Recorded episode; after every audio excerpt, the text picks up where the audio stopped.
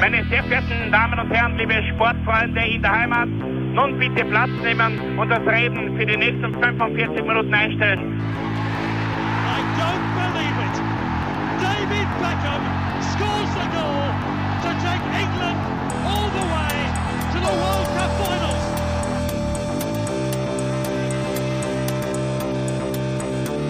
Oh, they've scored! I do not believe what I've just seen! Troy Deeney has scored a penalty! He scored! Oh, Troy Deeney has scored from a Leicester penalty that was saved by Almunia! Und warten noch ein bisschen, warten noch ein bisschen, dann können wir uns vielleicht ein, ein Viertel genehmigen. Herzlich willkommen, liebe Zuhörer und Sportfreunde, zur neuen Folge des Trikot-Austauschs, dem Podcast über Fußballtrikots und Fußballkultur. Mein Name ist Florian Bruckmüller und an meiner Seite darf ich wie immer Klaus Vogelauer begrüßen. Hallöchen und grüß euch. Ja, genau. Ähm, wir werden uns heute mal der österreichischen Bundesliga etwas Zeit widmen und diese Bundesliga im Wandel der Zeit begutachten. Wir haben das Ganze mit Wiener Vereinen schon erledigt, sage ich jetzt einmal. Wir haben uns die ähm, Wien als Bundeshauptstadt schon äh, gegönnt sozusagen.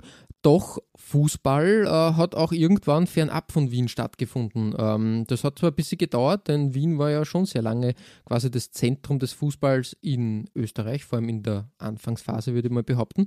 Naja, insofern vor allem, weil die erste tatsächlich österreichische Meisterschaft ja erst 1949-50 ausgetragen wurde, weil davor ähm, war es eigentlich ähm, die erste österreichische Liga gleichbedeutend mit der ersten Klasse in Wien. Ja, ja.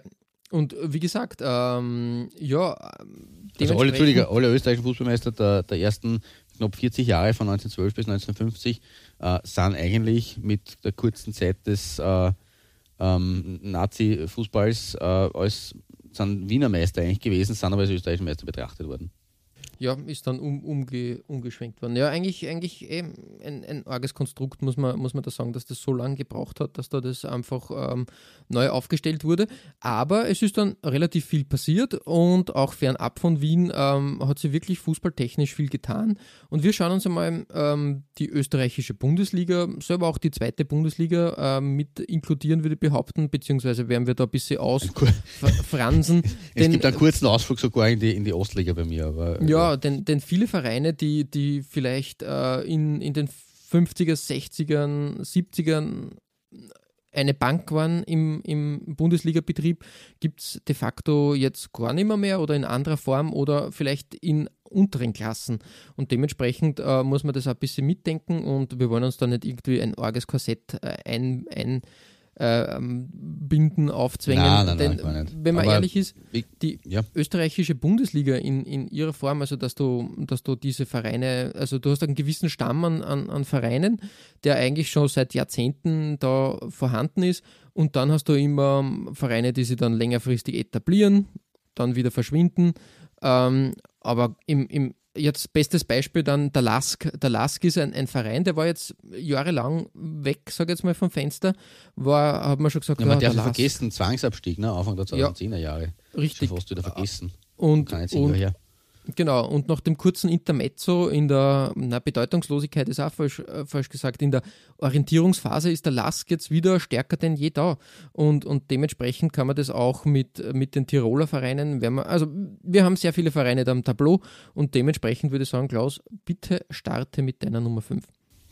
Ja, vorauszuschicken ist, dass man mit ziemlicher Sicherheit auch die quasi Pioniere äh, berühren werden, die halt so wirklich gerade in den Anfangsjahren des österreichischen, ähm, gesamtösterreichischen Fußballs ähm, da aufgekeckt äh, haben. Also da hat es ein paar Vorreitervereine logischerweise gegeben in den Bundesländern, größtenteils aus dem Osten, damals Anfang der 50er Jahre. Ähm, und die, der erste große Verein, äh, der halt so wirklich ähm, einen, einen als Bundesländerclub einen österreichischen Meistertitel erringen konnte, also ein, der erste Nicht-Wiener Verein, war, wie du schon, also den, war ein Verein, den du schon, angesprochen hast, nämlich der LASK in den 60er Jahren, Mitte der 60er, 1965. Ähm, und ja, und dann natürlich äh, geht's, ge westwärts ging es dann in den Anfang der 70er Jahre von den Erfolgen, aber da werden wir noch einiges dazu sagen. Äh, vorweg, es ist bei mir ähm, zwar eine äh, chronologische Zeitleiste, also das älteste Trikot auf der 5 und das jüngste bzw. neueste auf der 1. Aber ich habe auch versucht, eine äh, Art Wertigkeit reinzubringen. Das ist also keine reine Auflistung, sondern äh, auch, wenn man so will, gemäß, gemäß unserer Maxime eben eine Rangliste in aufsteigender Optik, jedenfalls zum Teil, also vom, vom, ähm, vom Design her. Äh, und da verwundert es natürlich wenig, dass meine Nummer 5 keinen Designpreis heutzutage gewinnen würde. Äh, das ist nämlich ein extrem simples Einheitsjersey aus den frühen 80er Jahren, aber ähm, das Trikot oder beziehungsweise die, diese Nummer 5 hat etwas Kurioses zu bieten. Ähm, aber der Reihe nach. In Oberösterreich ist die Fußballmacht ja, und da ist es gut, dass wir schon über Lars geredet haben, weil in Oberösterreich beginne ich, ähm, und da ist die Fußballmacht ja eigentlich stark ähm, von, der, von der Power her des, äh, äh des, des, des Fußball, ähm, äh, der Fußballtradition, aber auch der Fußballerfolge stark in Linz konzentriert. In den letzten zweieinhalb Jahrzehnten äh, dann auch in Ried und davor lange Zeit und auch aktuell seit kürzerem jetzt wieder in Steyr. Ähm, werden wir sicherlich auch noch berühren. Äh, so weit, so gut. Aber bei all diesen drei Städten vergisst man oft und gern auf die zweitgrößte Stadt des Bundeslandes und das ist Wels. Mhm. Und das ist bis heute auch die achtgrößte äh, Stadt Österreichs, meines Wissens, wenn ich mich nicht täusche. Ähm, nur im Fußball, da hat man eigentlich in der Historie nur ein paar sehr kleine Spuren hinterlassen. Äh, 2003 äh, erfolgte die davor nicht für möglich gehaltene Konzentration der Kräfte mit der Fusion von Union und Eintracht zum FC Wels. Äh, daneben gibt es unter anderem auch noch die traditionsreiche Hertha Wels.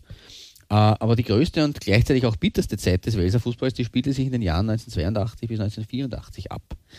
Äh, da hat sich nämlich begeben, dass die Bundesliga von 10 auf 16 Teams aufgestockt wurde und der FC Union Wales als Zweitliga Sechster gerade noch ins Teilnehmerfeld gerutscht ist und plötzlich erstklassig war. Mhm. Ähm, hat man auch nicht so oft, dass man Sechster in der zweiten Liga wird und sie ein Jahr später plötzlich in der obersten äh, Spielklasse wiederfindet. Ähm, Im Übrigen zu dieser Zeit äh, nicht nur Wales äh, in der ersten Division, wie es damals geheißen hat, ähm, übrigens ein legendärer Name, würde ich mir wünschen, dass man das wiederbelebt. Also Bundesliga ist halt die logischerweise dem deutschen Nachbarn nacheifern, aber ich finde, erste Division hat so richtig äh, Charme gehabt und so ein, so ein, ein bisschen was Abhebendes von wenn man jetzt sagt Bundesliga, deutsche Bundesliga, österreichische Bundesliga, äh, das ja. ist irgendwie, aber erste Division, zweite Division, das war sowas klassisch österreichisch, so, sowas Identitätsstiftendes irgendwie. Aber wurscht. Auch der, der Mitglied der ersten Division, damals in dieser Zeit auch der legendäre SC Neusiedl am See zum Beispiel, den haben wir ja schon, glaube ich, zusammen gehabt. Ja, äh, unter anderem mit dem Café Derby, genau. richtig. Oder auch der SV St. Veit an der Glan aus Kärnten, war, war auch erstklassig.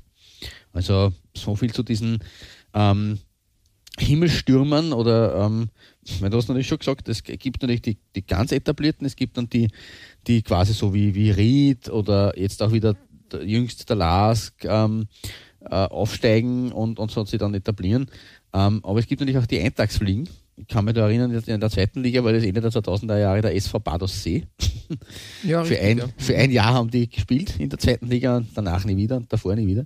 Ähm, und so war es halt ähm, auch mit dem SV St. Federn der Klein ein bisschen, weil gleich natürlich der Stolz ähm, da groß war und äh, heutzutage glaube ich, ich bin mir nicht sicher, ob wir. Federn gar schon mal berührt gehabt haben in, in unserem kleinen, feinen Podcast, aber äh, sie hassen, glaube ich, oder haben vor ein paar Jahren noch FC Alpe Adria geheißen, haben sie umbenannt gehabt ähm, und bin mir aber nicht sicher, ob sie nur überhaupt dann irgendwie in der Form existieren. Das ist eine ganz schwierige Zeit für den Fußball in St. Veit an der Kleinen, aber egal, St. Veit müssen wir jetzt äh, links liegen lassen. Ähm, wir kommen äh, nach Wales zurück, weil um die geht es eigentlich. Und die Euphorie in Wales war damals groß. Ähm, ähnlich wie in den besten VSC St. Pölten Zeiten. Äh, man hat unter anderem Didi Konstantini als Spieler verpflichtet. Ähm, und am 25. September 1982 war der Unionplatz gegen die Wiener Austria mit über 10.000 Zuschauern erstmals in seiner Geschichte ausverkauft. Ähm, 10.000 kamen auch dann gegen Rapid. Ähm, der Rekord beim VSC St. Pölten waren damals in, in, in der großen Bundesliga-Ära ähm, meines Wissens gegen die Austria 1988 12.000 Leute. Also das waren schon ähnliche Sphären. Ähm, wenngleich dieses St. Pöltener Wunder natürlich auch äh, große Beachtung gefunden hat, weil, weil sportlich ein bisschen ein bisschen, nicht viel, aber ein bisschen nachhaltiger war. Ähm, ich glaube, dass nämlich auch ein paar Tage nach dem Austria-Match, äh, wo 12.000 Leute waren, dann Tirol zu Gast waren, da sind 10.000 Leute da gewesen. Also kann man sich fast nicht mehr vorstellen in der heutigen Zeit, wo wir ja ähm, mit dem SK auch wieder einen Bundesliga-Verein haben, dass dann zwei, also dass innerhalb von, was nicht, drei oder vier Tagen 22.000 Leute ähm, zu einem St. Pöltener Spiel kommen, Heimspiel. Würde ja, auch gar nicht gehen, weil die NV-Arena das nicht fasst. Ein Happening Aber, fast schon. Eigentlich schon, ja. Also es war damals tatsächlich auch fürs Umland und die Stadt, das war wirklich so eine Art Treffpunkt, war natürlich auch eine andere Zeit, ähm, weil es weniger Freizeitangebote äh, gegeben hat und weniger Konkurrenz für den Fußball an sich, muss man schon auch festhalten. Also heutzutage ist es diversifizierter, was, was ja gut ist, ähm, aber dadurch natürlich gibt es diese Zahlen bei den äh, kleineren Vereinen äh, nicht mehr in dem Maße, weil natürlich die, die Zuschauer sie eher verteilen und ihren anderen Interessen frönen zur gleichen Zeit. Ähm, aber zurück zu Wales. Wie gesagt, 10.000 gegen die Austria, 10.000 gegen Rapid. Ähm, große Euphorie. Und der Palästerer hat äh, das Ganze auch einmal in einer, in einer Reportage aufgegriffen ähm, und hat geschrieben, die Anlage war ein typischer Sportplatz der 70er Jahre. Eine überdachte Sitzplatztribüne an der Längsseite bot 2000 Zuschauer Platz. Weitere 7000 konnten die Spiele von den Stehplätzen auf den Erdwellen hinter den beiden Toren verfolgen. Auch, auch das also quasi wie bei Vollplatz in St. Pölten. Ähm, um zumindest ein wenig Bundesliga-Flair aufkommen zu lassen, wurde 1982 neben dem Vereinshaus eine Holztribüne errichtet, die als VIP- und Pressebereich Verwendung fand. also, ja. Sehr, sehr luxuriös. Richtig, lux luxuriös, rustikal, der VIP-Bereich der 80er, der frühen 80er auf einer Holztribüne. Da, daran sollte man vielleicht manche möchte gern VIPs der heutigen Zeit erinnern. Ähm, ja, und obwohl die Unioner dann von Anfang an eigentlich nur um den Klassenhalt gekämpft haben, ähm, ist dieser tatsächlich gelungen. Spät, aber doch nämlich in der letzten Runde. Da haben die Rot-Weißen ausgerechnet den Lokalrivalen, den Lask, mit 3 zu 1 besiegt, was natürlich an sich schon ein Feiertag ist. Ähm, und der Konkurrent, die Wiener, der Abstiegskonkurrent, äh, hat beim GRK 0 zu 7 ähm, verloren und ist dadurch äh, zurückgerutscht hinter der Weser und ist abgestiegen. Ähm, für die zweite Saison hat sich dann der FC Union Reika Wels, wie man sich dann dank Sponsor Raiffeisenbank nun genannt hat, äh, sieht man auch auf meinem Foto aus dem damaligen Panini-Album übrigens, ähm, weiter ähm, aufgerüstet und weiter gerüstet für, den, für die Mission Klassenerhalt. Namen wie Johannes Abfalterer, Dieter Mirneck, Willi Ruttensteiner als Spieler, der jetzige Israel-Teamchef. Ähm, Geld hat äh, schon davor keine Rolle zu spielen äh, ähm, äh, gehabt und, und, und, und da, da dann erst recht nicht. Ähm, aber der Schein trug. Ähm, weil der Club war sportlich zwar auf Kurs, aber finanziell im Eck. Ähm, und wie die Redaktion Österreichisches Pressebüro auf ÖPB.at festhält, ähm, und da gibt es einige gute Fußballgeschichten äh, historisch gesehen, kann ich sehr empfehlen, ähm, sind schon im, im September dann im September 1983 die ersten Gerüchte über Zahlungsunfähigkeit des Vereins aufgetaucht. Das hat dann die Fans auf den Plan gerufen, die haben bei den Heimspielen mit riesigen transparenten Spendenaufrufe veranstaltet und auch die Spieler haben das Banklogo, das Reiker-Logo auf den Dressen überklebt und haben plötzlich eine Linzer Telefonnummer drauf gehabt, über die man einzahlen und spenden konnte. Und dieses Shirt ist meine Nummer 5, ein wirkliches äh, Kuriosum. Ähm, weil sowas in der Art, dass man da wirklich, also ganz, ganz fett draufgepappt, das ist ein, ein Faximile aus der Kronenzeitung von damals, ähm, mit Pepsi zwar drunter, also anscheinend hat dann die Reika nicht nur dem, der Nummer, sondern auch Pepsi weichen müssen. Lustig, aber ja. ja äh, würde auch in die, in die Fastfood-Folge ganz gut passen. Ähm, aber die Telefonnummer war eben auch also ganz, ganz arg einfach draufgepappt über dieses Trikot. Ja, ähm, eine wilde Geschichte, Wild. muss man echt sagen. Ich bin da echt, ähm, ja, Hilferufe, aber das war damals, wie, wie gesagt, ähm, ähm, wie ohne Internet oder Crowdfunding oder Social Media hast du, hast du quasi direkt, direkt im Stadion die Hilfe suchen müssen. Und eigentlich von der Idee her ja. äh, voll in Ordnung. Eine Blade eigentlich, gell? Ja, ja. Ähm, muss, man, muss man wirklich, wirklich auch Hut absagen. Leider hat es den Verein ja nicht gerettet in dem Sinn. Ähm, das ist nämlich richtig und das ist jetzt, um, um das weiterzuführen, am 31. Jänner dann 1984 hat man Konkurs anmelden müssen.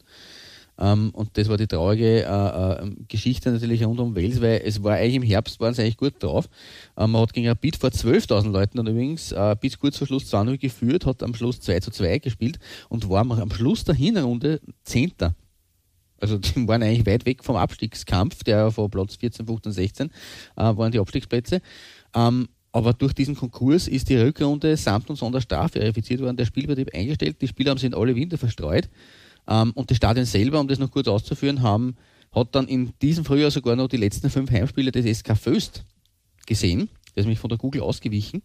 Und 1996 äh, folgte dann wegen der Renovierung der Google ein Intermezzo als Heimstätte für den LASK und den FC Linz. Und seit damals aber hat die Stadt keinen Bundesliga-Fußball mehr gesehen. Aber tatsächlich das letzte Bundesligaspiel ähm, ist noch keine 30 Jahre her in mhm, Wales. Mhm. Hm. Das nur, ja, um das zu, zu, abzurounden. Ja. genau, ja. Und man hat auch die, die Krone von damals als Faksimile gefunden, das Welser Drama, ein Schwanengesang voller Bitterkeit. Ja, es war ist versperrten Drama. Also, Kabinen. wie gesagt, damals war das halt nur mehr in der, in der DNA der Region verankert und wenn da so eine große, große ähm, Identität sozusagen äh, verschwindet, ist das natürlich ganz schlimm. Also da- große Hochblüte, ja. Übrigens auch gratulieren, du hast ein Bild herausgepickt, ähm, wo man ein Spiel äh, zwischen der Union Wels und Casino Salzburg sieht. Ja, genau. Und da muss ich da recht herzlich gratulieren. Du hast nämlich ähm, wirklich was gefunden. Ähm, ich bin ja immer auf der Suche nach österreichischen Vereinen, ähm, die ähm, die Ausrüster zum ersten Mal tragen oder so. Und ähm, du hast ein Le Coq Sportif Trikot in Österreich entdeckt, was ich eigentlich nicht gedacht hätte, dass es das gibt. Ähm, Das nämlich ist eigentlich es die, die Krux, ja, das stimmt. es ist Le also so auch wie, glaube ich, Köln damals mit Le Coq Sportif oder Amsterdam oder Saint-Etienne, glaube ich, hat auch das ähnliche Design Äh, getragen. Ja, ja dieses Und wie gesagt, ja. ein klassisches äh, Le Coq Sportif Trikot in Österreich. Ich, ist quasi, quasi eine Premiere, hätte ich nicht gedacht, ähm, dass die in Österreich aktiv waren. Ja, bei Wels. Ja, so, bei Wels. So, so, man muss halt dann ein bisschen graben immer, aber das ist äh, deswegen umso, umso, umso, umso schade, ja, gibt es das Wort? Nein. Aber umso mehr schade natürlich, dass dieses wunderschöne Trikot ähm, dann überpickt war, wobei äh, das, äh, das Pepsi-Trikot war, glaube ich, schon Adidas, was man so Das so war Adidas, genau, Genau, richtig, ja. richtig. Ja. Aber in der Saison davor eben, also in der 82er, 83er Saison, in der, in der Klassenhaltsaison, ähm, mit schon auf der Brust, dem Giebel- Giebelkreuz, ähm, war es von Cox Sportiv. Ja. Also das ist natürlich insofern ja ähm, ein, ein, ein wichtiges äh, Zeitdokument. So- Wird auch so unser gesehen- Freund des Hauses natürlich freuen, dass wir da Casino Ja. Salzburg. ähm, so nennen gesehen keinen Namen Michael Liederer. ähm, auch ganz interessant, wie gesagt, ich glaube nicht, dass Le Coq Sportif da einen Vertrag mit, mit der Union Wels gehabt hat, sondern dass einfach ja. Union Wels an, an, an Satz Trikots irgendwo bei einem Sporthändler erstanden hat und ja. Aber passt, aber wie gesagt, äh, für mich ein, ein wichtiges äh, Zeitdokument und ein interessantes Zeitdokument, weil es gibt äh, viele Ausrüster, wo man eigentlich vermuten möchte, ähm, die haben in Österreich nie wirklich äh, äh, stattgefunden, aber dem ist nicht so. Yes, wieder ein, ein, ein Mäntelchen gelüftet, ausrüstertechnisch und eine Geschichte erzählt. Eine traurige, aber ja, nichtsdestotrotz. Ähm, bleiben wir in Oberösterreich, ähm, wir haben schon ein bisschen was äh, gesprochen über Linz und ähm, wir reisen von den frühen 80ern ähm, weiter in die 90er Jahre und wir haben Le Coq Sportif gehabt ähm, und da reisen wir zu einem weiteren kultigen äh, Ausrüster. Ähm, genau, auf meiner Nummer 5 äh, befasse ich mich mit Linz quasi als Konstrukt oder als, als ähm, Startpunkt, was nicht ganz richtig ist, wie sie dann im Laufe der letzten Wochen herausgestellt hat, aber es passt schon, ähm, der amerikanischen Ausrüster, die plötzlich am europäischen Markt stattgefunden haben. Die Sache ist die, ähm, wenn wir uns jetzt anschauen, in Linz äh, gibt es natürlich sehr viele Vereine. Linz, äh, das Vereinskonstrukt Linz ist sehr schwer zu durchblicken. Das liegt zum einen natürlich daran, äh, sehr viele, ähm, äh, sehr viel Industrie und dadurch auch Betriebssportvereine, sage ich jetzt einmal. Ähm, und dementsprechend hat es ähm, die Föst gegeben, dann zum Beispiel Chemie äh, Linz oder besser bekannt als äh, Stickstoff Linz. Stickstofflinz, ja genau. Ich glaube, dass sie sogar mal Genau. erstklassig waren kann. Das sein, irgendwann ganz, ganz früh. Ja, genau richtig. Sie, sie, sie haben in der B-Liga, glaube ich, haben, sie, haben sie gespielt. Da war aber der. Turl Wagner zum Beispiel ein großer, großer ähm, äh, Star der Mannschaft damals, äh, jetzt erst vor kurzem verstorben, Turl Wagner, österreichische Legende. Äh, habe ja interessanterweise gelesen, dass sie da sehr viele, sehr viele äh, internationale Teams um Theodor Turl Wagner gestritten haben. Aber aufgrund verschiedenen ähm, Regeln hat er nicht ins Ausland wechseln dürfen. Eine große Karriere ist ihm verwehrt geblieben, aber trotzdem äh, ein ganz großer. Er ist dann, glaube ich, beim Wacker Wien, SC Wacker Wien, dann ähm, äh, so richtig durchgestartet. Ähm, auch ein, ja, Club, den es wieder gibt, sage ich jetzt einmal. Er ist ja wieder Ja, gegründet ist worden. richtig, wir, Das würde jetzt zu weit gehen, weil da können wir uns jetzt. Äh, es ist im Moment ein bisschen ein Trend, finde ich, oder es ist interessant, dass alte Namen wieder, wieder stattfinden und man sich gern da Neugründungen widmet. Finde ich okay. Finde ich auch ähm, schön, ja. In vielen Dingen ist da halt ähm, der, der, der, der Wille, da eine Fußballtradition neu zu schreiben oder neu zu beleben. In leider wenigen Fällen äh, ist das halt meistens auch irgendwie verbunden mit äh, Kapitalismus, würde mal behaupten. Ja, natürlich in gewisser Weise, ja. Das stimmt schon. Aber auch oft mit, mit ähm, Faninitiativen. Darf man vergessen. Ja, richtig, richtig, du sagst das. Und, Ähm, äh, interessanter- weil, weil, ja. weil, weil wir schon, man fast, fast, fast passt es nicht unter Neugründungen, aber selbst die Tasmania, die gute alte, äh, erfährt ein, ein ähm, äh, eine, eine, eine keine, keine Neugründung, aber wieder ein, ein Comeback sozusagen in aller Munde wegen Schalke. Also ja, Ja, richtig. Also es gibt immer wieder, also die, die, die, die Zeit, äh, die Zeit äh, lässt da manche Sachen wieder hervorblitzen, würde man behaupten. Äh, zum Beispiel äh, den SV Chemie Linz gibt es ja weiterhin als SV Frankviertel Linz. okay. Ähm, die Föst Linz, was ja dann auch noch wichtig ist, gibt es ja auch wieder. Ja, stimmt. Richtige Föst Linz. Betriebssportverein nämlich auch wieder. Also Genau, deswegen hat, hat, hat er Blau-Weiß da irgendwie, ähm, da, da gab es ja, glaube ich, irgendwelche Namensgeschichten, äh, Geschichten, Ja. meinen. Ne? Aber zum damaligen weil, weil, Wenn mir Zeitpunkt. übrigens was einfällt zu Betriebssport oder zu, zu, zu Firmenmannschaften in Linz, Austria Tabak Linz gab es doch auch, Ja, oder? Tabaklinz, Ja. genau richtig, richtig. Also das war ein großes Feld an, an Linzer, Linzer Vereinen. Eigentlich ähm, ja wirklich interessant, diese Linzer, Linzer Fußballvereine äh, und, und Konstruktionen. Äh, leider sehr viele halt ähm, nimmer mehr wirklich vorhanden. Ähm, der Lask und damals der FC Linz waren Mitte der 90er aber die Aushängeschilder, ähm, weil sie beide auch in der Bundesliga gespielt haben, in der ersten Division. Sind, glaube ich, sogar gemeinsam aufgestiegen, wenn ich mich nicht täusche. Das, ja, das kann sein. Habe jetzt nicht Ich genau ausrecherchiert. aber, aber- was Mhm. damals bei mir hängen geblieben ist, war ein großer Bericht im Nachrichtenmagazin News. Okay. Das hat ja damals die News ähm, sehr, ähm, wie soll man sagen, ähm, ein kontroverses Magazin, gegründet von Wolfgang Fellner Ja. übrigens 1992. Wer, wer sonst? Ähm, der jetzt die Österreich über hat, ein, ein boulevardeskes Magazin. Und die News war irgendwie der Versuch, irgendwie den Spiegel und den Fokus und die ganzen, ganzen Deutsch, äh, deutschen Publikationen, die, die Fun also Wochenmagazine, äh, dann neu, neu zu, zu interpretieren und zu ähm, für den österreichischen Markt aufzuackern und zu beackern. Und da habe ich einen großen Bericht gesehen mit, also ich, ich habe versucht, den irgendwie zu finden, ist mir aber nicht gelungen. Ich kann es nur aus meinem ähm, jugendlichen äh, Gedächtnis da quasi äh, hervorkramen und das war irgendwie so, Hilfe, die Amis kommen, irgendwie so war das.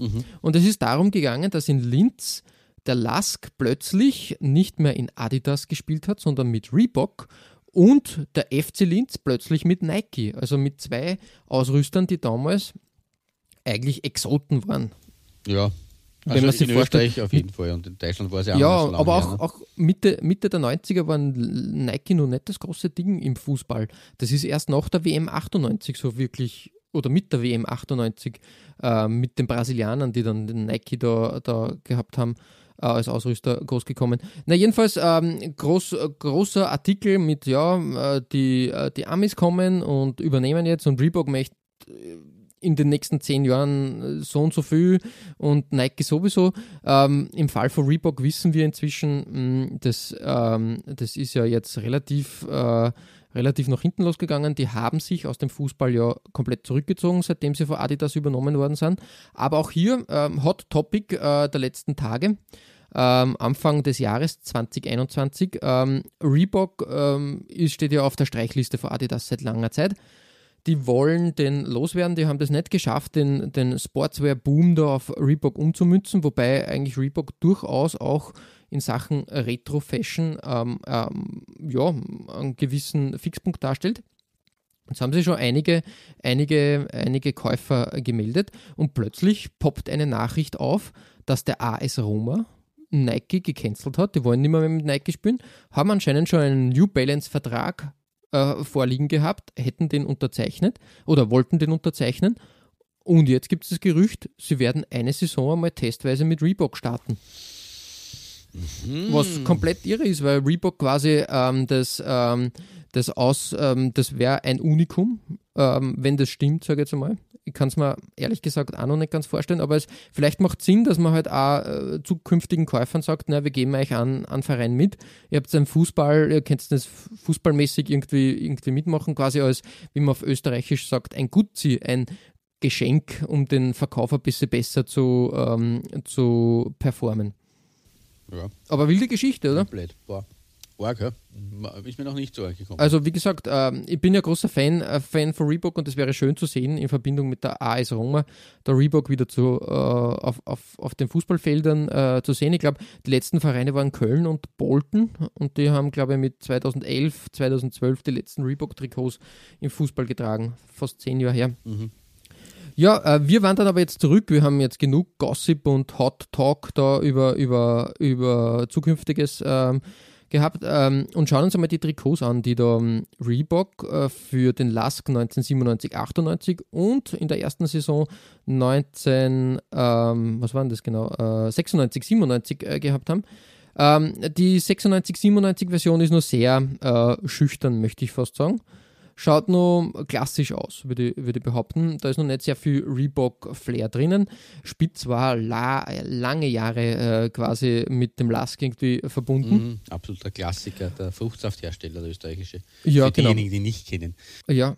Aber 97, 98 hat man dann ein wirklich tolles Design für den Lask äh, gestartet, nämlich ähm, ein bisschen an Anlehnung an Borussia Mönchengladbach.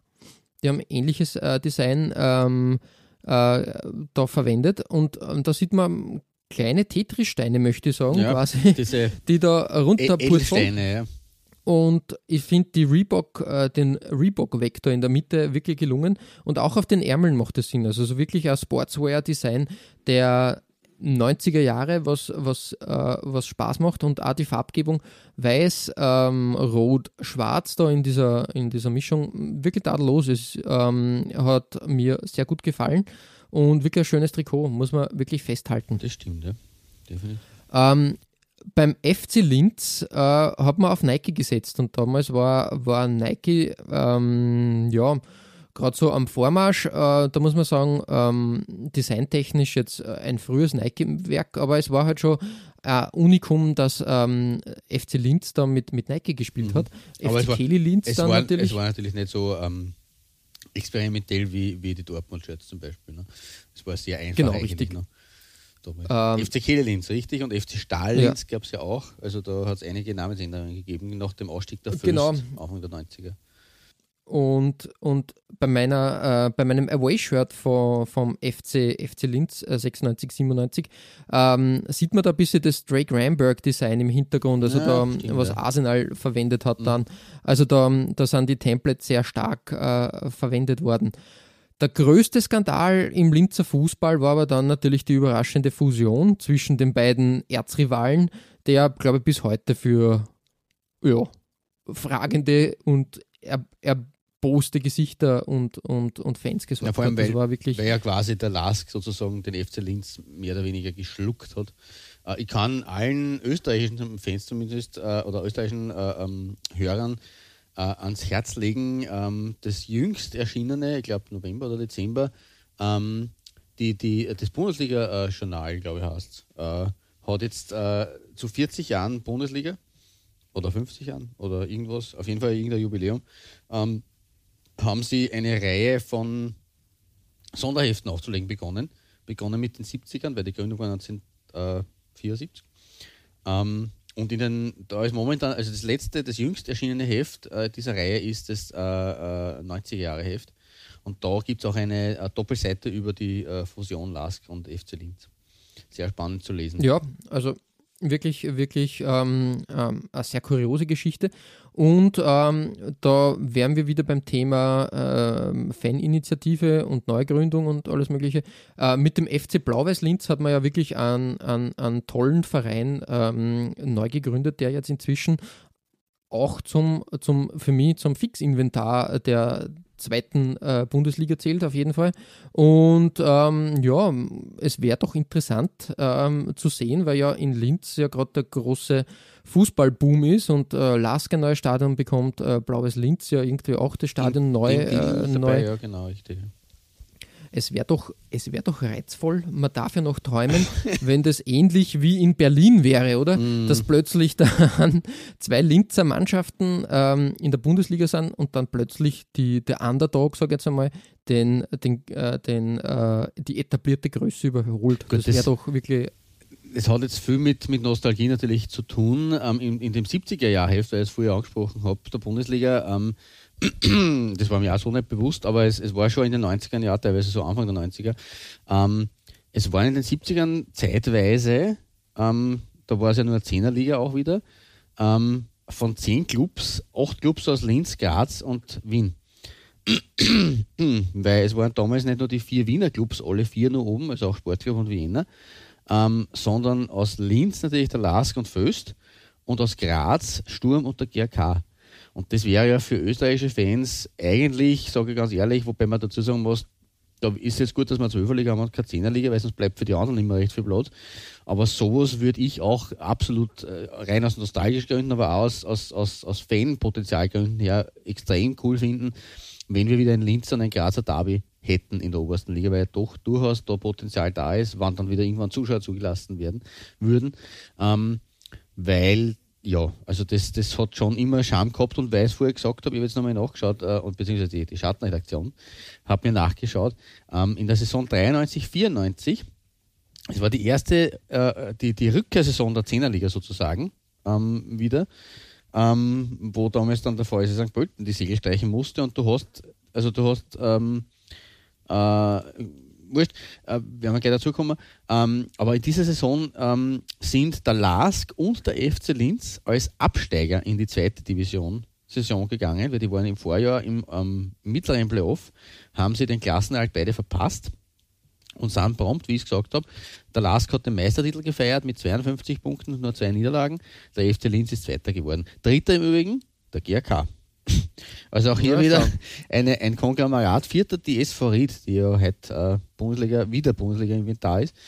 Ähm, also sehr, sehr, sehr spannend ist. Und der FC Linz noch einen Punkt vor dem GRK und hat sich dann damals für die Relegation ähm, gegen den VSC St. Pölten qualifiziert, die damals nur Neunter mhm, gegen, mhm. gegen, also Bundesliga Neunter gegen Zweitliga Zweiter gespielt wurde. Ähm, und ich glaube, hier hast du das Foto, das du mit dem, von dem blauen Kehle-Trikot hast, ist auch ein Relegationsfoto, aber ein Jahr später gegen Ried. Gegen Ried, genau. genau. Also mit Diadora. Der FC Linz zusammen in der Relegation einmal als Zweitligist und einmal ähm, als Erstligist mit äh, Diadora. Ähm, als Erstligist haben sie die Relegation damals, wie ist, wie ist das ausgegangen, weißt du das noch? Ich glaube, da ist Boah, damals dann. Das ist eine gute Frage. Schon, ja. Ich vermute, Ried ist auch. Ja, ja Ried, genau. Ried hat, hat in Linz Zahne gewonnen und dann daheim 1-0. Also ist, Ried hat den FC Linz aus der ähm, Bundesliga gekippt, sozusagen. Ja, aber zu Ried und äh, dem Rest von Oberösterreich sozusagen kommen wir später. Ja, wir waren jetzt eh schon sehr, wir waren jetzt eh schon nur, ja, wir haben, wir haben Wales und Linz schon abgehandelt, also Oberösterreich ist eh schon ja, mal genug fürs Erste. Hüpfen, hüpfen wir mal weiter, glaube ich, nach, nach Wien. Mhm. Das tun wir. Ähm, du hast zwar Vor in der Vorrede gesagt, ähm, Wien haben wir schon ganz gut abgehandelt, aber wenn es um die Bundesliga im Jahre oder im, im, im Wandel der Zeit geht, wir haben ja schon eine Bundesliga-Folge aus der aktuellen, ich habe vor zwei Jahren oder drei Jahren gemacht, aus der aktuellen Zeit. Das ist jetzt nicht so ergiebig, aber so ein, ein Streifzug über die Zeit äh, eher schon. Und da kommt man aber an Wien auch jetzt nicht ständig vorbei. Also da kann man Wien nicht ständig äh, ähm, ignorieren. Ähm, und auf Platz 4 kommen wir eben bei mir nach Wien und das äh, genauer gesagt nach Favoriten, aber nicht zur Austria, sondern zum legendären FAF AC. Also Favoriten AC für all jene, die nicht wissen, was dieses FAF AC heißt. Äh, die Rot-Schwarzen, aktuell in der, in der, Wiener Landesliga beheimatet, das ist die vierte Spielstufe. Ähm, dabei dürfen sie unter anderem momentan Derbys gegen die Wiener spielen, also es hat sehr ho hohen Nostalgiefaktor. Ähm, und die gibt es immerhin auch schon seit 1910. Da ist nämlich die Fußballsektion des Kegelclub Favorit als Favorit Athletikclub selbstständig gemacht. Und äh, schon Ende der 30er Jahre war man dann von 1936 bis 1938 Erstligist, beziehungsweise wie schon gesagt, Mitglied der ersten Klasse oder der ersten Wiener Klasse. Äh, damals war die oberste Liga Österreichs gleichbedeutend mit der höchsten Wiener Liga. Kurioserweise hat davor auch der Favoritner SC erstklassig gespielt. Das war aber tatsächlich ein anderer Club. Also es waren zwei unterschiedliche Clubs aus Favoriten, die sich nur sehr ähnlich anhören. Ähm, der VVC selbst hat dann seinen, äh, nach seinem Wiederabstieg und dem Zweiten Weltkrieg dann Ende der 70er äh, zum nächsten Höhenflug angesetzt. 1977 äh, Wiener Ligameister, 1978 Meister der Regionalliga Ost, also dritte Spielstufe. 1981 dann schließlich Aufstieg in die zweite Division und 1983 hat es, ist es Zweiter der zweiten Liga ähm, und nur ein Jahr nach Wales, äh, dann die Rückkehr in die Belletage Österreichs gelungen. Äh, in der war man nach dem Abstieg der Wiener, haben wir auch schon gehört, gegenüber, also im Abstiegskampf gegenüber Wales den Kürzeren gezogen. Sogar die vierte Kraft in Wien hinter der Austria Rapid und dem Wiener Sportclub. Ähm, auch eigentlich äh, fast schon vergessen oder eigentlich wirklich vergessen. Und im ersten Jahr hat dann der VVC als 13. auch die Klasse halten können. 1985 ist es aber als 14. wieder hinuntergegangen. Durch die erneute Ligareform ähm, damals hat man dann wieder von einer 16er Liga in der ersten Liga auf äh, zwei 12er Ligen, äh, erste Division und zweite Division, umgestellt. Hätte man Elfter werden müssen. Das war out of reach, wie es so schön heißt. Äh, es kam aber dann noch schlimmer, im Jahr drauf nämlich, äh, 85, 86, ist man als Siebenter im Abstiegsplayoff, also damals wurde quasi die zwei Zwölferligen wurden dann zum Herbst, so wie jetzt ähm, die Bundesliga aufgeteilt wird, wurde damals gedrittelt sozusagen, also acht Teams Meisterplayoff, acht Teams Mittleres und Aufstiegsplayoff ähm, und acht Teams Abstiegsplayoff aus der zweiten Liga und da sind sie also Vorletzter geworden und sind tatsächlich in die dritte Leistungsstufe durchgereicht worden. Ähm, sehr, sehr bitter. Ähm, und bei der Mission Wiederaufstieg ist man dann als Dritter in der Regionalliga letztlich am Meister und Aufsteiger gescheitert, der damals VSC St. Pölten SV Gablitz hieß. Also unser Heimteam hat damals quasi die Rückkehr des FAVC, die direkte Rückkehr in die Zweitklassigkeit verhindert. 1991 hat dann aber das geklappt. Die Rückkehr in die Zweitklassigkeit ist ähm, äh, äh, vollendet worden und äh, 1992 und 1993 stand man dann im Halbfinale des ÖFB Cup, zweimal hintereinander, im Halbfinale. Und hat im Winter 92, 93 noch dazu das legendäre Wiener Stadthallenturnier ähm, gewonnen. Also eine wirklich große Zeit, Anfang der 90er Jahre nochmal. Und aus der stammen auch meine zwei Nummer 4 Dressen und die wurden von niemand geringerem als dem großen Joe Basri bzw. ABM ähm, hergestellt. Zeitlich habe ich sie eigentlich nur sehr ähm, ungenau verorten können, aber die frühen 90er sind es schon. So viel kann ich sagen. Ich weiß aber die Saison ist nicht exakt. Vielleicht kann uns da bei der genauen Einordnung ein geneigter Hörer helfen. Aber die ABM-Dressen in Gelb sind äh, die ganz, ganz klar vom Stadthallensieg 1993. Im Finale übrigens ähm, gegen die Wiener Austria im 7-Meter-Schießen geschafft. Mhm, mit mhm. Sega. Ich glaube, dass wir diesen Sega-Schriftzug haben, hast du, ja, glaube ich, irgendwann mal gehabt in einer Folge. Ähm, auf jeden Fall legendär. Das Pferdchen da über dem Pfaffer 10 natürlich auch noch. Ähm, und, und äh, das ABM-Logo, das Pferdchen mutet ja fast ein bisschen auch wie das Blacky Pferd. Ähm, aber ja, auf jeden Fall eine, eine, eine tolle, tolle zwei Jahre eigentlich ähm, als Zweitligist. Ja, aber ich glaube, dass das ähm, das Avanti-Logo ist, oder? Vermutlich ist es eher das, ja, weil Avanti mhm. war nämlich auch beim VVC. Ähm, irgendwo mit, mit drin war, in die 90er Jahre. War nur mehr, nur mehr Platz auf den Ärmeln, aber ich finde das gar nicht so schlecht. Also, äh, wie gesagt, bevor, bevor man, man dass, dass da drei Pferde herumgaloppieren auf den Trikots, ist auch ein bisschen viel, weil du hast zweimal ja. Ärmel, einmal über, über den über äh, Vereins, Vereins Schriftzug, ja. was auch ein bisschen kurios Richtig. ist. Aber ja, wie gesagt, ähm, ja, äh, eigentlich ganz cooles Stilmittel, wenn man sagt, okay, ähm, irgendwo muss der Sponsor noch hin, aber wir haben jetzt äh, keine Fläche mehr, macht mehr Sinn, das so zu gestalten. Ja, ja absolut. Also so gesehen ein, ein ein lustiges Zeitdokument. Ähm, auch natürlich vom großen Wiener Stadthallen-Fußballturnier, ähm, das natürlich von Ende der, der 50er Jahre bis äh, 2009, da war dann der, der, der wirkliche Abgesang, immer ein, ein absoluter Höhepunkt und Leckerbissen in der Winterpause war, gerade in der österreichischen Winterpause, wo ja wirklich der Schnee für relativ äh, wenig Fußball Outdoor gesorgt hat. Und damals war es halt auch noch nicht so, dass der Team Himmel so dicht war, dass, dass die Vereine so super professionell aufgestellt waren, ähm, und das war halt natürlich schon, also da waren teilweise Zuschauerrekorde. Der Herbert Prohaska im Übrigen ähm, gesteht in diesem Bundesliga-Journal Sonderheftel. Ähm, jetzt kann ich es ja sagen, äh, mir war die Stadthalle fast immer wichtiger wie die Meisterschaft draußen auf dem Rasen. Und das war ja tatsächlich so, die Austria hat da wirklich eine große Tradition gehabt. Ähm, es hat ja da, also wir haben ja schon über die amerikanische Hallenliga auch ein paar Mal gesprochen und natürlich der Hallenkick war einfach für die Techniker und für die Zuschauer zum Anschauen ein Traum in Österreich nur dazu auf Parkett. Das war einfach klassisch und ich war auch damals mal anwesend in der Wiener Stadthalle. Es war eine ganz eigene Stimmung und da waren teilweise sogar in den, also in den beginnenden 90er Jahren, waren ja auch bei Rapid, wenn man sich alte uh, YouTube-Videos anschaut und was man so erinnern kann, im Hanabi-Stadion waren keine Massen. Also da waren, haben sie ein paar tausend Zuschauer verloren und in der Stadthalle waren aber tatsächlich, das, die war berstend voll. Also das war damals einfach wirklich eine coole Sache. Das war ein, ein, ein Show-Event, kann man auch sagen, grundsätzlich. Ähm, ähm, und natürlich äh, zwischen den Feiertagen. Also du hast das ähm, ideal also getimed, ne? in, in, der in, ja in der in der Weihnachtszeit sozusagen. Ähm, die ähm, die Schüler ähm, haben Ferien gehabt, ähm, manche manche Eltern haben Urlaub genommen und das war natürlich ein gefundenes Fressen. Ähm, da hast du relativ viel Spiele auf einmal gesehen Richtig, ja. und das war halt einfach, einfach ja, ich finde von der Idee her tadellos eine super Sache. Schade, dass es so nimmer mehr gibt, aber es ist auch, glaube ich, heutzutage erstens einmal, du hast das schon angesprochen, Terminplan, richtig. Also wenn du dir anschaust, dass manchmal die Saison ja quasi die Winterpause, ja, früher war die Winterpause, ja, ähm, Mitte November bis, keine Ahnung, oder Ende, Ende, Ende November bis Anfang März. Und jetzt hast du ein kurzes Zeitfenster, äh, wo, wo nicht gespielt wird. Ähm, das kriegst du alles nicht, nicht wirklich unter und natürlich die Verletzungsgefahr. Du kannst in keinen Profivertrag mehr da ein Hallenturnier verankern. Und die Frage ist ja auch, wie viel Sinn macht es dann, äh, ein, ein, ein Nachwuchshallenturnier zu machen oder irgend sowas.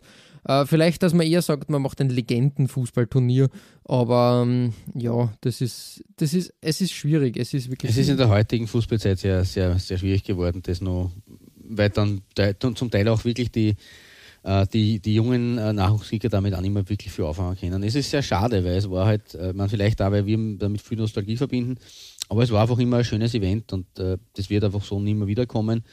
Ähm, war, wäre aber trotzdem natürlich eine, eine, eine, also es war einfach immer klasse, wenn es so nach Weihnachten bis 2., 3. Jänner immer wieder schauen hast können, die, die, die, die Hallenkicks und die, die Rivalitäten gerade im.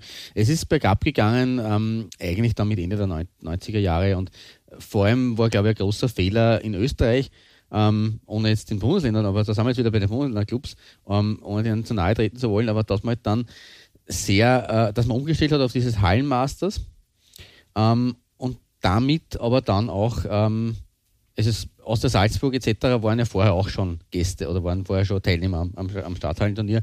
Ähm, aber damals, äh, dadurch kam halt eine, eine sehr große Zahl an Bundesländer-Clubs in die Stadthalle und es waren eigentlich nur mehr Rapid und Austria wirklich dabei. Die Stadthalle hat schon sehr lange, sehr gelebt von dieser Rivalität, nicht nur Derby, das man eher am Feld auch immer wieder sehr, sehr oft dann auch gesehen hat, viermal im Jahr, ähm, sondern auch, dass eben die, die kleinen Wiener Vereine, die aber ihre Fans ja die haben ja nicht weit reisen müssen. Ne?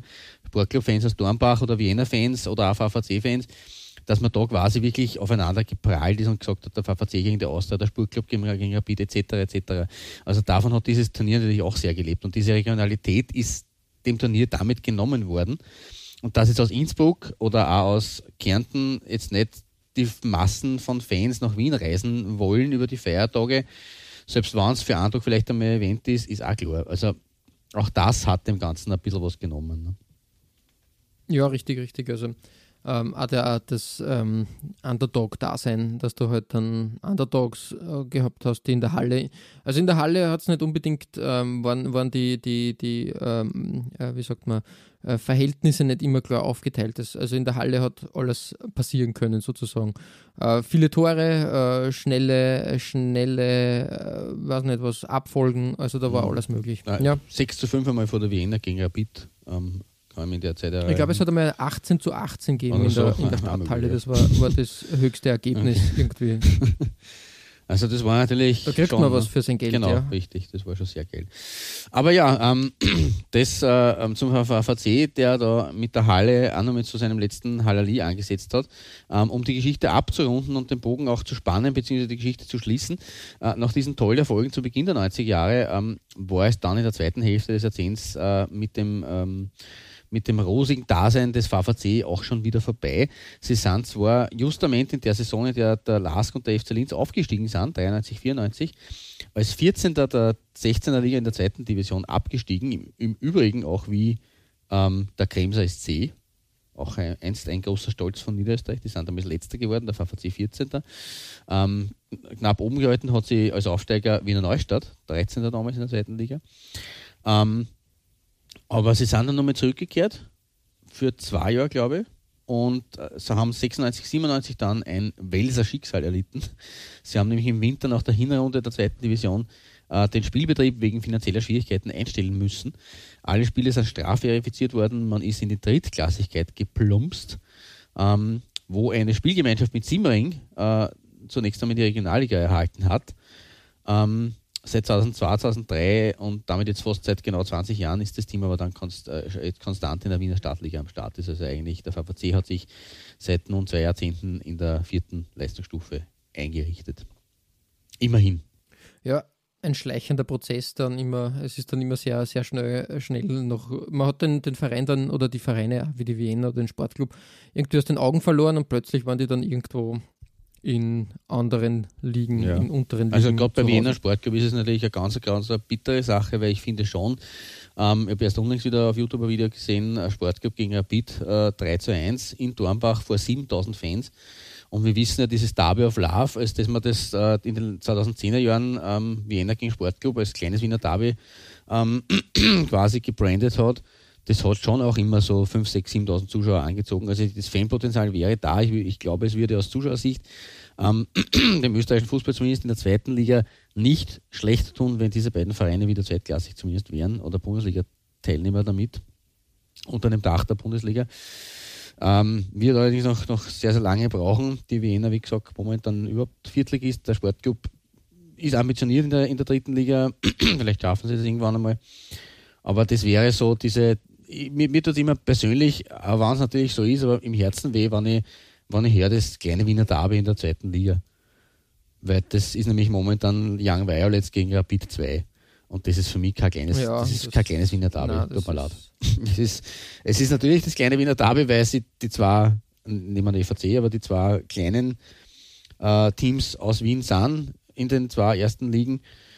Aber also das für mich ist das kleine Wiener Derby Sportclub gegen Wiener und allein von den Meistertiteln her und von den, von den Titeln her, die sie geholt haben und von der Historie, ähm, ist das für mich einfach das viel traditionsreicher. Und davon eben Amateurteams, ja klar, aber man sagt, das ist sportlich sicherlich wertvoll, weil die zwei Teams was drauf haben, die Jungen und so weiter. Aber vom, von den Clubs her und von, vom, vom Fanpotenzial her würde mir das besser gefallen, wenn es aber ja, das, mit Beginn der 90er Jahre ist diese breite Wiener Fußballkultur leider Gottes ein bisschen beschnitten worden mit dem Abstieg vom Wiener Sportclub und das schauen wir mal, ob das jemals wieder zurückkommt. Mhm. Ja, schauen wir. Genau, ähm, sehr gut. Ähm, ähm, ja, äh, Favoriten. Äh, Ja, jetzt haben wir- interessantes Pflaster. Jetzt haben wir natürlich, haben wir den Bogen gespannt äh, über ganz Wien doch da, dann auch wieder. Ähm, aber um, verlassen wir Wien, verlassen wir meine, meine äh, Vierer-Trikots, wobei besonders dieses Polo-Trikot mit dem Mittelstreifen, also da bin ich mir nicht so sicher, ob das wirklich ein Trikot war oder eher ein, ein, ein Polo, ein Trainings- oder, oder, oder, oder, oder Was für Fanwear. Das, die Basri-Variante. also, es, Ich glaube, das war ein Jubiläumstrikot 2010, oder? also schon. Kommt man nämlich Na, es sehr. steht ja da im, im, im Emblem 100 Jahre VVC 1910 Ah ja, bis Tatsache. 2010. Ja, hast recht, stimmt. Stimmt. Also wird schon, wird ja, schon das gespielt worden sein, schätze dann wird es gespielt worden sein, genau, okay. Ja, auf jeden Fall auch das sehr spannend und wie gesagt, das Jubiläumsdress natürlich nicht so, nicht so schlecht und dann natürlich diese Sega-Shirts, vor allem das rot-schwarz gestreifte, sehr, sehr cool. Ähm, aber verlassen wir Wien wieder, die Bundeshauptstadt, und wenden wir uns wieder, also ich kann versprechen, es wird abwechslungsreicher noch werden, aber wir kommen auch auf deiner vier wieder äh, nach Oberösterreich. Ja, genau, richtig. Und äh, man muss die Geschichte zu Ende erzählen, denn in Oberösterreich hat es natürlich auch ähm, Vorwärtssteier gegeben und den SV Rie oder die SV Rie. Die SV Rie. Ähm, ja. Das ist genau, immer ganz das hagel. ist immer ein, ein genau richtig. Ähm, wenn man sich anschaut, beides Mannschaften, ähm, die eigentlich etabliert waren, im, im Fall von Steyr, muss man leider sagen, die haben dann auch sehr schnell äh, in den 90er Jahren irgendwie alles verspielt, möchte man sagen. Also da ist, da ist auch der Finanzcrash Ach, genau, und der ja. Zwangsausgleich ge genau ähm, dazwischen gekommen und im Endeffekt, man kämpft sich schon langsam zurück in den Profifußball, ist jetzt in der zweiten Liga wieder zu Hause. Da versucht man sie zu etablieren. Da waren wir letzte Saison gar nicht so schlecht unterwegs eigentlich. Da waren wir eigentlich im Spitzenfeld dabei. Ähm, nach einem sehr schwierigen ersten Jahr nach dem Aufstieg. Also hoffen wir, dass das so weitergeht. Ja, ich glaube auch, dass das eher durchdacht jetzt gemacht wird und schön langsam, äh, langsam passiert und in, in kleinen Schritten. Finde, finde ich sehr, sehr interessant und, und gut auf jeden Fall. Also da wird langfristig gearbeitet und nicht wie so oft schnell, schnell. Schauen wir, dass wir oben sind und dann wissen wir nicht, was wir tun. Ähm, und natürlich wie immer, na, in fünf Jahren spielt der Verein Champions League. Äh, okay, ähm, das ist in Österreich leider ein geflügeltes Wort für, ähm, ja, in fünf Jahren wird es vermutlich dieses, äh, dieses Abenteuer nicht mehr geben. Ähm, jedenfalls in Steyr äh, hat es sehr viele mh, Trikots äh, gegeben, die ähm, völlig unbekannt sind. Äh, so kann man auch ein bisschen vor, äh, ja, wie gesagt, in den letzten Wochen hat sich durch Michael Niederer etwas ergeben, wo wir alle ein bisschen baff waren. Denn ähm, Vorwärts ist Mitte der 80er Jahre schon mit Nike-Trikots auf dem Platz gestanden. Und damit muss man sagen, war das vermutlich die erste Mannschaft in Österreich, die im Profi- oder Halbprofi-Bereich mit Nike gespielt hat. Ein, weiteres, ein weiterer Fund neben Le Coq Sportif äh, auch äh, Nike in dieser Folge Genau, richtig. aufgedeckt. Aber den Großteil der 80er hat man dann mit Erima bestritten und da habe ich ein schönes, äh, schönes äh, Vereinsmannschaftsfoto aus der Saison 87, 88 gefunden. Ja, sehr große, also Erima erinnert mir ein bisschen an Köln-Trikots von damals Mhm. auch. Ähm, die äh, Trainingsjacken der Funktionäre sind nur viel besser, finde ich, äh, mit, mit äh, roten Ja, Nadelstreifen. Aber ja, wie gesagt, ähm, groß, großartig damals auch Select als Ball, als Spielball, gar nicht irgendwie, irgendwie Adidas, sondern so, sondern Select. Interessant, interessant. Ähm, ähm, der große Star damals war ein gewisser Oleg Blochin, der in äh, Steyr angeheuert hat. Es war eine kleine Sensation, dass man diesen Weltfußballer da plötzlich, äh, plötzlich in, in Steyr zu Gast gehabt hat. Ähm, war der an, also war mitunter natürlich ähm, ein, ja, so wie, wie heutzutage viele, viele Altstars in, in exotische Gefilde auswandern, war halt damals das exotische Gefilde Steyr. Naja, das exotische Gefilde war prinzipiell die österreichische Bundesliga, die da ein bisschen damals ver, verarscht wurde als äh, ähm, gelobtes Land für die Stars am alten Teil, vor allem aus dem Osten, weil es war ja nicht nur Blochin, äh, es war ja auch ein gewisser Herr Pannenka bei Rapid und bei St. Pölten oder ein Mario Kempes, der sicherlich damals kein, kein, kein Altstar, aber heute schon auch nicht mehr in der Blüte seiner Jahre war, war dann doch über zehn Jahre nach dem WM-Titel mit Argentinien. Ähm, und da hat es ein paar andere Fälle auch noch gegeben, wo man halt einfach, ja, ich meine, es ist dann immer mehr zu dem geworden, dass die halt dann einfach nochmal occasion wollten und nicht mehr so die Leistung gebracht haben, aber es haben schon etliche von denen auch noch genug Leistung gebracht im, im älteren Alter, was damals noch anders möglich war, weil natürlich der Fußball noch nicht so athletisch war. Also, Genau. Ähm, ich kann da auch guten, also in, auf, auf, auf zwei Ebenen da an, an, an eine Querverbindung äh, er- herstellen. Also erstens einmal ähm, hat es in der Saison, wo Oleg Blochin bei Steyr gespielt hat, auch ein Aufeinandertreffen mit dem VSC St. Pölten gegeben. Da hast du plötzlich zwei große Weltstars ähm, gegenüber gehabt. Mario Kempes gegen Oleg Blochin. Und zweitens muss man sagen, ähm, dieser Transfer ist halt finanziert worden vom Hauptsponsor, also so, so munkelt man. ja, Und das ist natürlich ein St. Pöltener Traditionsunternehmen, Leiner, das Möbelhaus, weil Oleg Blochin dann halt auch für, für Leiner Werbekampagnen verwendet wurde, beziehungsweise dann halt der, der, das war vermutlich in seinem Vertrag drinnen, ja, eröffne uns bitte das Möbelhaus in mh, Adnan Buchheim und als Star ist Oleg Blochin, der Weltfußballer da. Und ja, der Herr ein Blochin, interessantes Der Herr Blochin hat übrigens auch im Endeffekt den Aufstieg äh, der Vorwärts dann besiegelt, weil der hat ähm, gegen die Föst auf der Kugel das alles entscheidende 2-0 gemacht in der Aufstiegsrunde und hat damit äh, für den Aufstieg gesorgt 1988, Juni 1988. Ja, wie gesagt, das. Ähm, Nach 37 Jahren, der Fall. war, war ja schon einer der, das wollte ich eigentlich damit wir den, an das anknüpfen von der Vorrede zu Beginn der Folge. Äh, Vorwärts Steier war einer der ersten ähm, Clubs damals in, in, in äh, den 50er Jahren oder 1950 in, in der obersten, also einer der ersten Bundesländer-Clubs der obersten österreichischen Spielklasse. Also Mhm, von mhm. daher sehr viel Also ja. Tradition. Ja, ähm, ich glaube, nach einer Saison hat es dann ähm, äh, den guten Oleg oder Blocher, der Flo, ähm, wie er genannt wurde, ähm, äh, glaube ich, weitergezogen nach Zypern. 1989 ist er nach Zypern, glaube ich. Ja, genau. Genau. Also, ja. Aber man muss jetzt sagen, Steyr hat damals eine riesen Euphorie ähm, auch gehabt. Also äh, die waren von den Zuschauerzahlen damals, also erstens einmal haben es 5200 Zuschauer im Schnitt gehabt.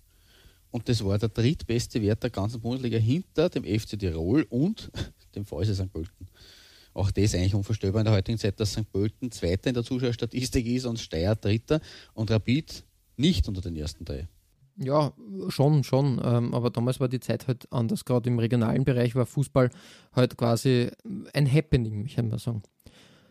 Ähm, wenn wir jetzt weiter hüpfen, ähm, wenn man sagt, Vorwärts Steyr war Anfang der oder in den 80ern und 90ern oder Mitte Ja, bis Mitte in- der in- 90er Jahre das große. In Summe knappe elf Jahre mit, mit äh, äh, kurzen Unterbrechungen bis halt dann zum Lizenzentzug 2000. Also eigentlich diese elf Jahre vor Ende der 80er bis Ende der 90er Jahre waren sie eigentlich.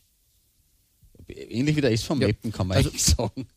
Die waren auch, glaube ich, Ja, 10 oder 11 ähm, zweitklassig. Also so von der, von der Dauer her. Wie, wie gesagt, äh, Steyr war da das große Ding im Oberösterreich oder der Underdog äh, im oberösterreichischen Fußball und wurde dann eigentlich äh, von Ried abgelöst, weil Ried dann auch, auch sie, sie irgendwie etabliert hat als, als Mannschaft, zwar immer wieder Richtung äh, Zweit, äh, zweite Liga abgetaucht ist, aber sie dann wieder äh, gefangen hat und dann wieder aufgetaucht ist in der Bundesliga. Am Anfang der 90er waren sie eigentlich nur als Aufsteiger der große Außenseiter in der zweiten Liga. Sind dann, glaube ich, sogar kurzzeitig dann nochmal runter in die Drittklassigkeit. Also das war so, das hat mehr oder weniger der, der Steirer Niedergang und die, der Rieder Aufwärtstrend, das ist so eigentlich ein bisschen einhergegangen, weil die, die Steirer haben 1995 nur mal einen letzten großen Erfolg gelandet. Die haben damals die Frankfurter Eintracht im UI Cup 2 zu 1 besiegt. Also Vorwärts Steier gegen Eintracht Frankfurt. Ähm, das war aber so wirklich das letzte Halali, weil ab da ist dann unter anderem mit einer Saison, wo sie ja nur sechs Punkte gemacht haben in 36 Spielen, also sechs Unentschieden und 30 Niederlagen, ähm, ist er dann so richtig äh, zum, zum, zum Crash gekommen, während die Rieder dann ja eben aufgestiegen sind und da unter anderem gleich mal Rapid geschlagen haben und dann sie ja wirklich etabliert haben und glaube ich auch Titel geholt Mhm, haben. mhm. Ja, richtig, richtig. Ähm, was mir noch aufgefallen ist bei der Recherche, ähm, Ried hat auch sehr viele, viele Ausrüster äh, getragen. Im Laufe der Zeit, da war Umbro mal dabei, da war Adidas, da war Nike, jetzt hat man Hummel. Aber es hat ein kurzes Intermezzo gegeben mit einem Ausrüster, wo ich sagen muss, mh, puh, äh, schwierig. Ähm, Dragon Sport, das war ein oder ist eine deutsche, eine deutsche Firma, die vor allem im American Football und, und so, sage ich jetzt einmal, im American Sports Bereich da, da versucht äh, auszurüsten. Ähm, die haben bei Ried eine Zeit lang den Ausrüster gestellt und da muss man halt ehrlich sagen, äh, ich habe da ein Bildchen vom guten Ewald Brenner mit einer tollen Frisur, den hat es auch die Haare aufgestellt. Es war Trikot-Design technisch nicht gerade die beste Phase. Aber ein interessanter Fakt, dass damals auch irgendwie ähm, neue, neue Ausrüster oder exotische Ausrüster, wie wir sie schon so oft besprochen haben, da versucht haben, irgendwie ins Feld äh, reinzukommen. Genau. Damit äh, möchte ich auch das Kapitel äh, Oberösterreich schließen. Und äh, Klaus, es geht weiter bei deiner Nummer 3. Ja, Da wird es äh, quasi Bundesländerübergreifend. Richtig, wir verlassen jetzt Österreich und Wien tatsächlich erstmals. Ähm, und wenn ich an schöne Puma-Trikots der österreichischen Bundesliga-Historie denke, im Wandel der Zeit, da fällt mir unter anderem auch immer das Sturm Graz-Jersey von 1991, 92 ein. Und daher ist es nur logisch, dass die gelbe Auswärtsvariante dieses Dresses auf meinem dritten Platz heute daherkommt. Ähm, die Blackies aus Graz sind den österreichischen Fußballfans natürlich ein Begriff. 1909 gegründet, 1934 schon äh, Amateurstaatsmeister und 1950 gleich zum Start der gesamtösterreichischen Staatsliga ähm, erstklassig. Allerdings war man dabei, das habe ich auch schon ein bisschen angedeutet, nicht der erste steirische Club in einer nicht-Wiener ersten Spielklasse. Ähm, das war nämlich in der Gauliga-Zeit, 1938, 39, der Grazer SC, der mittlerweile versunken ist. Aber der hat damals den Aufstieg als steirischer Meister zwei Punkte vor Vizemeister Sturm Graz äh, geschafft. Also damit den, den Black ist diesen Platz weggenommen.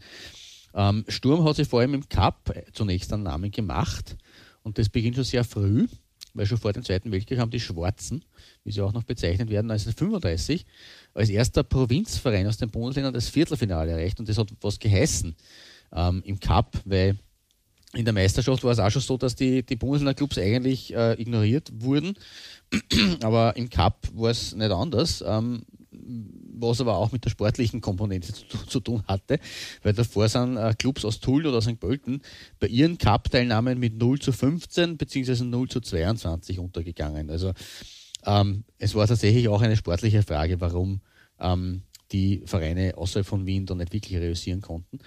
Äh, in der Nachkriegszeit, Nachkriegszeit ist dann Sturm schon 1948 im Cup-Finale gestanden. Auch das habe ich zum Beispiel jetzt nicht am Tableau gehabt. Ähm, das hat man damals aber gegen die Austria verloren.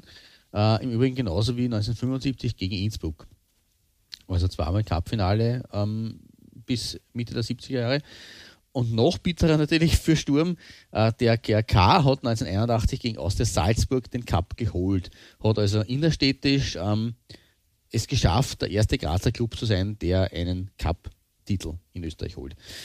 Aber die Blackies sind zurückgekommen, stärker als zuvor und sind mittlerweile fünffacher Cupsieger. 1996, 97, 99, 2010 und 2018, noch gar nicht so lange her, gegen Red Bull Salzburg damals. Ähm, also mittlerweile haben sie den GRK da wieder überholt. Äh, und dazu ist der SK Sturm oder eigentlich der SK Puntigammer Sturm nach dem Sponsor mittlerweile dreifacher Meister, äh, wobei die größte Zeit des Clubs ja unter Ivica Osim Ende der 90er Jahre stattgefunden hat. Da hat man ja auch international für Schlagzeilen gesorgt und war dreimal in der Champions League Gruppenphase und hat dabei 2000, 2001 als bisher einziger österreichischer Vertreter eine Champions League Gruppe gewonnen. Wobei man dazu sagen muss, dass die Königsklasse damals in zwei Gruppenphasen, also in, ohne eine, also nicht, äh, mittlerweile gibt es ja nur mehr eine, aber damals in zwei Gruppenphasen ausgespielt wurde. Aber sie sind damals vor den Glasgow Rangers, Galatasaray und Monaco gelandet und das ist aller Ehren wert. Äh, das Trikot hier auf meiner Nummer 3 ist, wie gesagt, aus der Saison 91, 92 und einer Zeit, ähm, in der es in der Liga nicht ganz so rund gelaufen ist.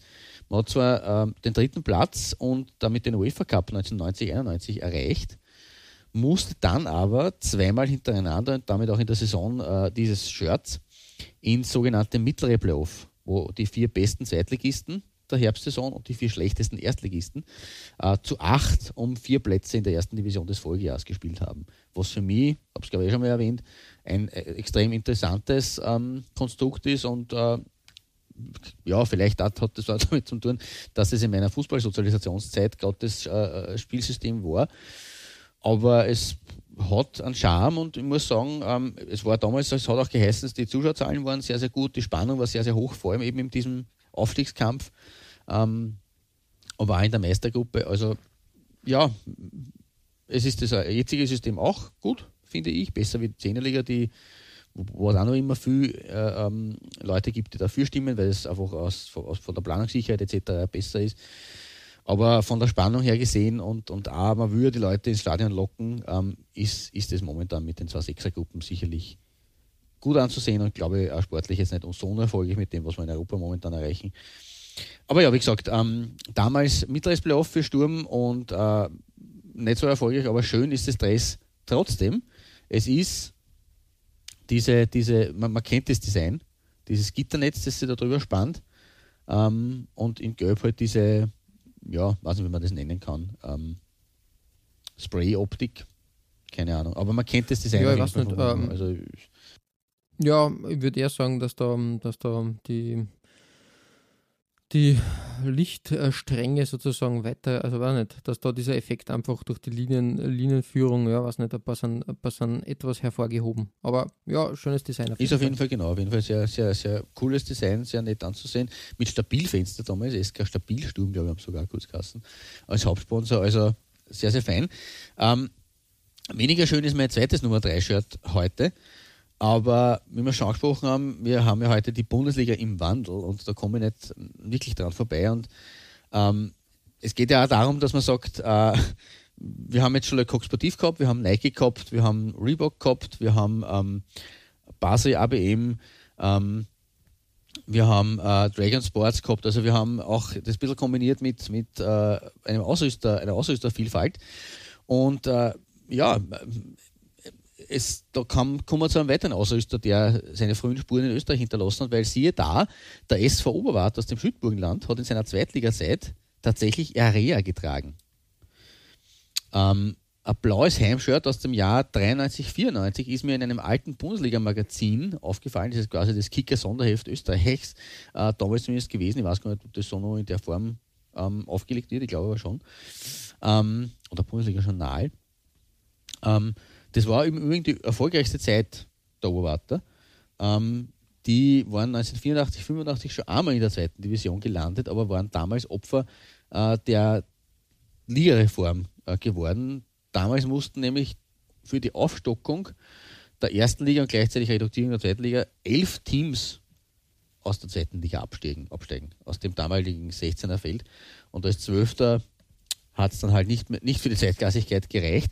1992 ist aber dann die Rückkehr äh, gefolgt und diesmal haben die Blau-Weißen von einer Reform profitiert, weil sie wären als Sechster im Abstiegsplayoff eigentlich abgestiegen, aber weil die zweite Spielstufe eben durch die Zehnerliga in der oberen Liga auf 16 Mannschaften aufgestockt wurde, äh, ist man als Aufsteiger äh, drin geblieben und ist dann eben zum Start dieser neuen Liga mit dem Area-Jersey auf einem respektablen neunten Platz von 16 Teams eingelaufen. Äh, das Dress, wie gesagt, gewinnt sicherlich keinen Schönheitspreis.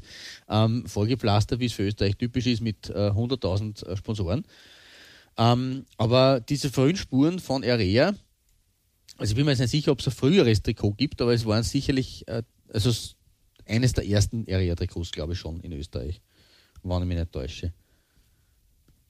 Also, ja, würde ich behaupten. Also ich glaube, Area, mhm. hm. Na, also ich bin mir ziemlich sicher, dass in den 80ern Area da nicht stattgefunden hat. Da war in Italien schon weniger Area. Also vielleicht war es irgendwann 1991 oder 92 einmal, aber die Saison 93, 94 ist schon ein relativ frühes Zeitdokument ähm, eines, eines Area äh. Und der SV Sefra Oberwart war das damals auch, mhm, auch mhm. äh, ganz eigen. Aber ja, ähm, schön nicht, aber trotzdem ähm, erwähnenswert, wenn es um äh, Bundesliga-Trikots im Wandel der Zeit geht. Und um einen kleinen Sidestep zu machen, nachdem wir jetzt das Burgenland und die Steiermark gehabt haben, kleiner Sidestep. Ähm, ah ja, natürlich, um noch abzuschließen, äh, Oberwart hat ähm, in den 10er Jahren, also im abgelaufenen Jahrzehnt, dann auch wieder ein paar Jahre zumindest Regionalliga gespielt. Aktuell sind sie wieder Landesligist im Burgenland, also vierte, vierte Spielstufe, also um das auch noch abzurunden. Und das kleine Sidestep wieder zurück nach Wien. Ähm, ich bin mir nicht sicher, was da der Herr Bernd Dallosch, ein legendärer Kultkicker des Wiener Sportclubs Anfang der 90er Jahre trägt.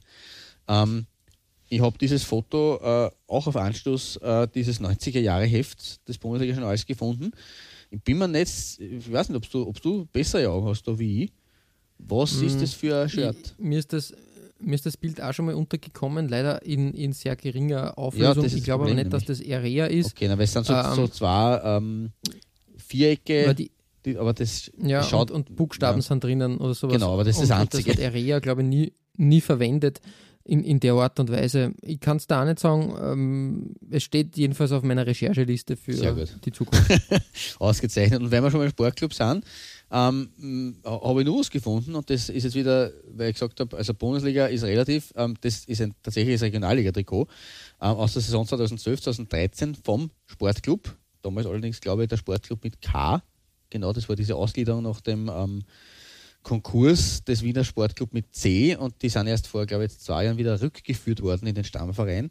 Der Wiener Sportclub mit K hat ja die Regionalliga-Lizenz, um die zu erhalten, quasi übernommen und hat dann mit seinem und der Wiener Sportclub mit C hat dann irgendwie in der, in der zweiten Klasse im Wien gespielt und die haben jetzt, glaube ich, wieder geswitcht. Irgendwie so. Ganz komplizierte Geschichte, das kann uns ein Sportclub-Fan oder Funktionär oder Afficionado sicher besser erklären. Aber wir haben einen Twin äh, gefunden zu dem Ferencvaros-Stress, das du in unserer Budapest-Folge gehabt hast, wo wir gesagt haben, beide äh, dieses Nike-Design, hm, schaut extrem geil aus, aber ist uns jetzt so nicht wirklich großgeläufig. Ähm, das ist tatsächlich vom Wiener Sportclub auch getragen worden. Von Sportriss damals Mhm, ja. Aber von Nike und in Schwarz-Weiß statt in Grün-Weiß. Ja, eigentlich, Auch eigentlich cool. gute, gute Farbgebung, muss man Ja. sagen. Ja. Also Mhm. da ein, ein äh, Fund in den Niederungen des österreichischen äh, Drittliga-Fußballs, aber wir äh, es hat ja einen Grund, warum ich diese kurzen äh, Sidesteps da wähle von meiner Nummer 3. Ähm, das eine, weil ich eben glaube, wie gesagt, die Area-Verbindung, ob nicht der Sportclub vielleicht, wenn es Area gewesen wäre, wäre es wahrscheinlich ein bisschen früher gewesen als Oberwart. Aber das ist halt diskutabel, sollte man vielleicht, vielleicht treiben wir das noch irgendwie in bessere Auflösung auf oder kriegen das, das war, wäre auf jeden Fall sehr, sehr cool. Und das mich dann natürlich dazu geführt, dieses, äh, diesen Twin aufs Tableau zu, zu holen. Ähm, aber Sportclub ist, eben- ist auch schon das richtige Stichwort, weil auf deiner Nummer 3, da geht es wirklich um einen Sportclub. Also bei mir war es ja nur ein, ein Nebeneffekt. Ja, geht's jetzt nach Wien? Wir haben eigentlich eher schon über Wien gesprochen bei deiner Nummer 4. Jetzt äh, geht's weiter. Ähm, zum Wiener Sportclub, den haben wir ja schon öfters am Tableau gehabt und da muss man sagen, also hier eine sehr interessante Geschichte, welche Ausrüster und welche, welche, ähm, welche ja, Farbwahl da für den Sportclub eigentlich verwendet wurde zeitweise.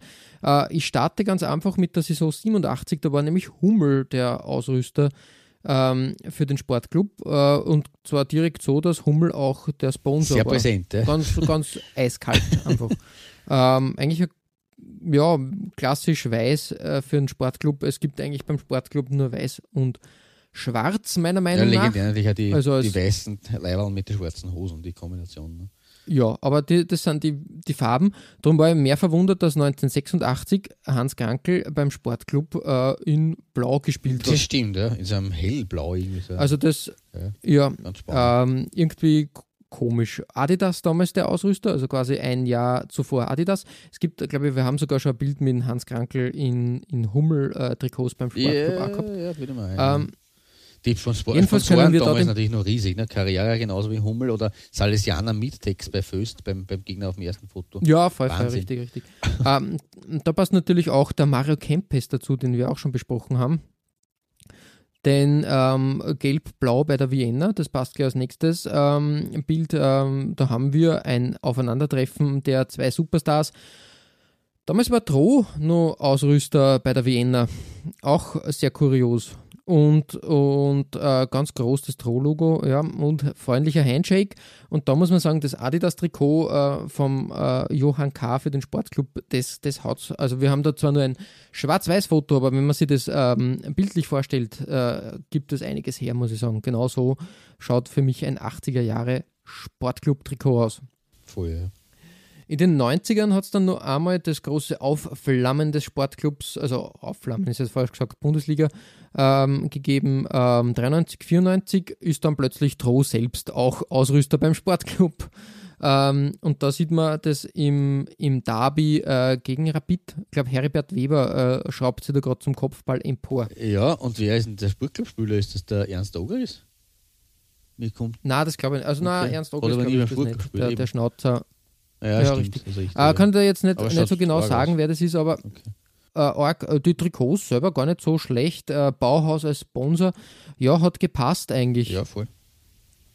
Ganz, ganz gut. Und, und du hast dann nur ein Bild gefunden vom Sportclub aus deinem Archiv Ja, sozusagen. Genau, aus diesem, Ähm, wo, wo der Goalie quasi, genau. das war schon immer, also wo der, wo der Goalie groß also ich bin mir, bin mir sicher, dass die Trikots Tro sind und äh, die Schuhe ähm, sind alle von Diadora. Also quasi, dass der, dass man da so ein Joint Venture gehabt hat, quasi Schuhe von Diadora, Spielbälle von Diadora und Trikots von Tro. Irgendwie so. Das kommt hier, ja.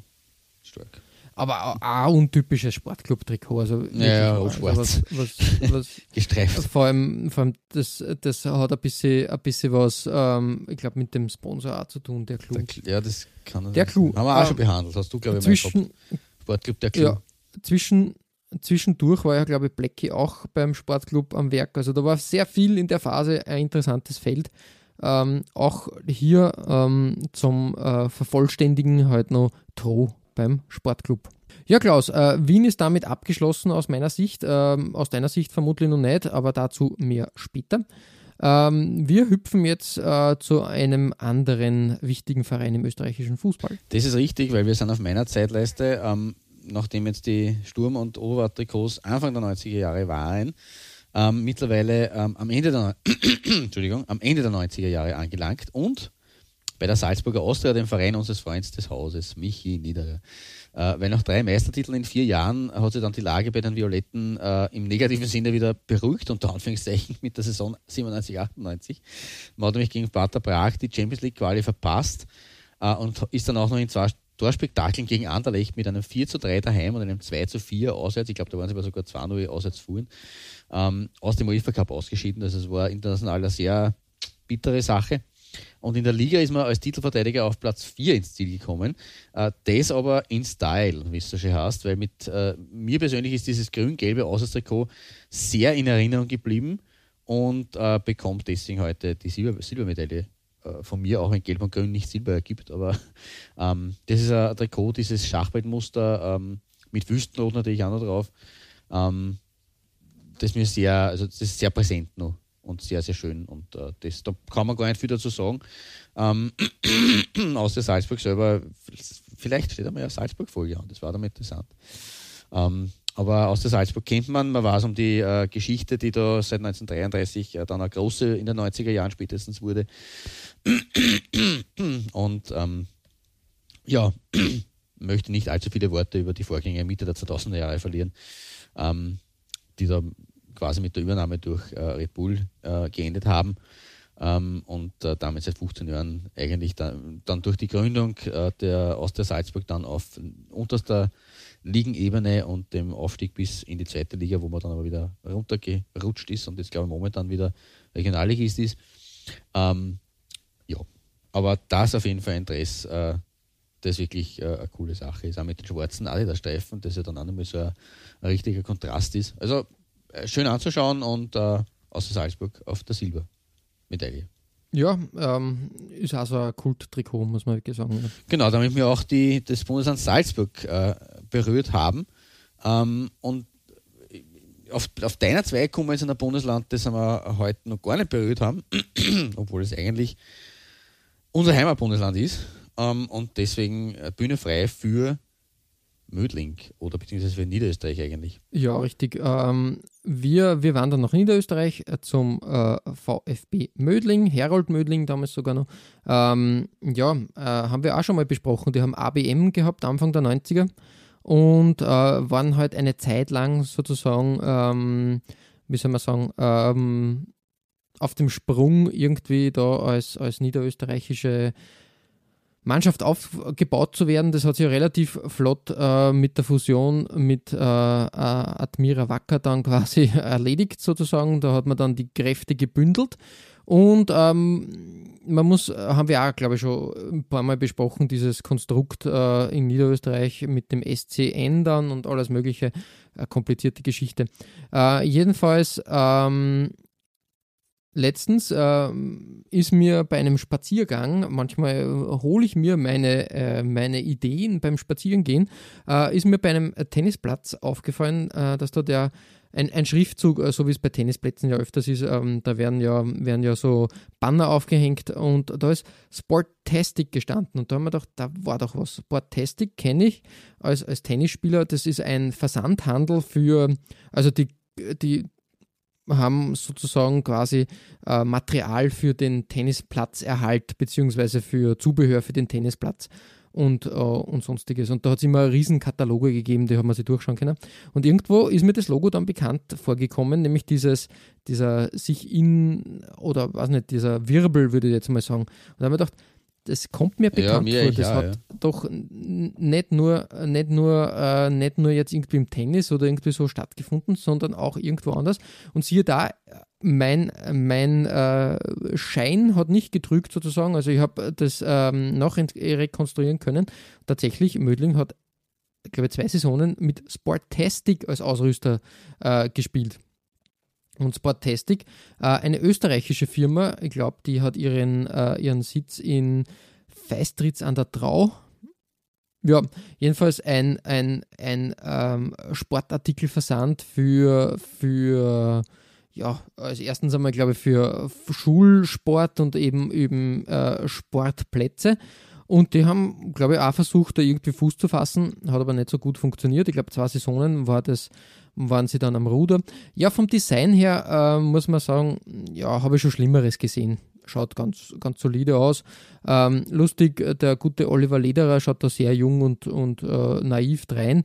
Ähm, der Max Bundesliga-Patch ist ja eine Frechheit, ehrlich gesagt. ja, so riesig ja. groß, also da muss man muss man sagen, ja, da hat man die Dimension, Dimensionen nicht gekannt. Aber ja, wie gesagt, das rot, äh, rot-schwarz gestreifte Trikot ist eigentlich ganz, ganz vernünftig geworden.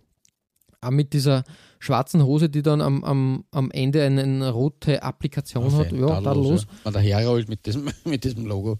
Also interessant, interessante Fußnote aus dem Ganzen. Äh, wieder einen Ausrüster, einen österreichischen Ausrüster gefunden, ähm, der kurz versucht hat, da durchzustarten, ist ihm nicht gelungen. Ich habe ich glaube, dieser Nedelko Bank John, also wie ich auf das, wie das Foto gesehen habe, mhm. wurde der Name drunter, aber ich glaube, das ist Daniel Wettel. Im ersten Blick. Ja, die Frisur war damals ähnlich. Die, der, der Topfschnitt war damals sehr, sehr beliebt auf jeden Fall. Ja, äh, Klaus, wir hüpfen jetzt zu, zu deiner Nummer 1 und da geht es wieder nach Wien. So ist es. Und äh, die Liga der Wandel, im Wandel der Zeit, das kann ich heute nur mit einem brandaktuellen Trikot beenden damit wir den Bogen äh, von den frühen 80ern bis in die frühen 2020er Jahre schlagen. Ähm, äh, nur, dass ich mit einem äh, Trikot, das ich schon in unserer Saisonvorschau auf die Saison 2021, die wir gemacht haben, äh, erwähnt habe. Und äh, damit nutze ich heute die Chance, diesen Frankreich-Trikotzwilling der äh, der Austria aus Wien zu vergolden. Ähm, wobei dann durch die Ereignisse in der Stadt Anfang November sogar noch eine Spezialvariante dazugekommen ist. Äh, dieses feine Design von Nike hat nämlich unter dem Label äh, Stärker als Hass mit einem Wienherz auf der Brust im November 2020 äh, eine Sonderedition bekommen. Äh, Solidarität äh, äh, quasi, um, um, um, Solidarität zu zeigen und gegen Ausgrenzung und Hass aufzuzeigen. Ein sehr starkes Zeichen, wie ich finde, infolge des Attentats von Wien. Ähm, und ja, das, damit sind wir quasi ähm, ohne große Worte ähm, in, in Wien dann doch wieder gelandet, auf meiner Nummer 1. Aber wie gesagt, auch sehr aktuell. Und äh, mit Nike, ähm, die ja schon mal auch fadere Zeiten hatten in unserer Liga. Also das aktuelle äh, Design äh, weiß zu gefallen. Ähm, mit dem Herzen dazu, eine sehr nette Sonderedition. Ähm, und ja, da, damit ein sehr unspektakuläres äh, Ende bei mir, was diese Folge betrifft. Aber ja. Na, Nike, Nike arbeitet bei der Wiener Austria eigentlich sehr konsequent und sehr, sehr, sehr gut, wie ich finde. Ähm, meine Nummer 1 passt da eigentlich hervorragend dazu, dass er auch mit Nike zu tun hat. Wir haben ja schon über die Anfänge von Nike in Österreich gesprochen die Hochblüte von Nike oder so, so wirklich den Durchbruch hat Nike aber dann mit, äh, mit dem FC Tirol geschafft. Das haben wir ähnlich auch in Tirol. Ehrlich sagen, das ist großes, äh, ja, großer, großer Fußballclub eigentlich mit den Meistertiteln schon in den beginnenden 70er Jahren. Unter Otto Baric, was mir ähm, Richtig. Ähm, auch hier wieder komplizierte Geschichten äh, des FC Tirol, also Innsbruck, äh, Fußball in Innsbruck, sehr schwierig. Ähm, haben wir, glaube ich, auch schon mal durchbesprochen, wie, wo, was, wann, kann ich mich erinnern. Ähm, ich möchte mich da jetzt eher auf die Nike-Trikots der 90er und äh, frühen Nullerjahre konzentrieren, weil da muss man echt sagen, im Nachhinein, damals habe ich das gar nicht so, so, mir war der FC Tirol nicht egal, aber ja, es war halt ein Verein aus Innsbruck, nicht mehr und nicht weniger. Äh, darum habe ich mich nicht so sehr damit beschäftigt, aber ich muss sagen, da sind ein paar schöne Trikots entstanden und die bis heute wirklich, wirklich tadellos sind und eigentlich top waren für die damalige Zeit. Ja, vor allem muss man aber dazu sagen, das ist ja eine ganz schwierige Sache gewesen, was den Vereinsnamen betrifft. Da kann man jetzt, glaube ich, ein paar Wacker-Fans be befragen, äh, die da wahrscheinlich tagelang reden könnten und erzählen könnten. Aber das war ja eigentlich, also die ersten Titel in den 70ern waren ja unter Wacker Innsbruck, beziehungsweise dann SSW Innsbruck. Das war irgendwie, glaube ich, äh, die, die, die, die Spielgemeinschaft ähm, also es war auf jeden Fall irgendwie eine Spielgemeinschaft mit Wattens. Ähm, dann hat man sich quasi Mitte der 80er Jahre zum FC Swarovski Tirol umgeformt. Aber so hat man eigentlich nur sechs Jahre lang Kassen und hat da aber auch wieder unter Ernst Happel zum Beispiel die zwei Meistertitel gefeiert. War dann ab 1992 wieder kurz der FC Wacker Innsbruck, der quasi da geswitcht hat, weil die waren in der zweiten Klasse, glaube ich, damals, in der untersten Liga. Äh, und ist dann aber wieder im, im Zuge der späten 90er Jahre zum FC Tirol Innsbruck geworden oder zum FC Tirol Milch Innsbruck sogar zum Teil und hat da dann eben mit Nike diese, diese äh, Erfolge dann wieder gefeiert. Also das drum, das irgendwie mit Innsbruck, Tirol, Wattens ist ganz schwierig. Also das nur kurz als, als Einwurf. Ja, richtig, also wirklich schwierig. Ähm, das ist äh, ein kompliziertes Konstrukt und ja, wie gesagt, im Moment Fußball in Innsbruck auch sehr, sehr schwierig, würde mal behaupten. Ähm, Wobei er angeblich Innsbruck, äh, versucht Probleme hat, weil Swarovski aussteigt, der Sponsor. Da wird er sich überlegt, ob doch Wacker Innsbruck wieder die Nummer 1 im Lande werden soll und man irgendwie, es ist nicht einfach. Das Fußball in Tirol ist Schwierig, schwierig. Äh, Müssen wir die Zeit walten lassen, würde ich behaupten. Ähm, jedenfalls die Trikots von Nike für, für, für den FC Tirol waren wirklich super und dann habe ich ein kleines Potpourri der guten Laune sozusagen zusammengestellt. Ähm, ich muss ehrlich sagen, wenn man anschaut, 96, 98, ähm, das Homeshirt rot, äh, schwarz-weiß, ja, war schon, war schon sehr, sehr interessant, vor allem da mit dem FC Tirol-Emblem im Hintergrund. Ähm, da muss man ehrlich sagen, war das nur Maßanfertigung. Das war noch kein Template einfach. Das war einfach, ja, ähm, Tirol Milch Latella als, als Sponsor, super. Mein Lieblingsshirt ist aber dann 99 2000 gekommen. Passt super in diese Nike, Nike Fit-Ära, sage ich jetzt einmal, ähm, gerade von der WM 98 geprägt, äh, das äh, grün-schwarze Trikot. Also das ist echt hängen geblieben und das ist wirklich ein super Trikot, finde ich. Äh, auch mit oder ohne Sponsor Latella damals ähm, öfters als, als Trikot äh, Sponsor zu finden. Latella Ähm, als ich Sponsor an sich echt hat, ein- hat Charme. In der Farbgebung tut es fast ein bisschen weh auf dem Trikot, muss ich leider sagen. Ja, wie gesagt, ähm, das ist halt, ja, die Tirol Milch hat da halt gerade ihre Produkte rausgeworfen.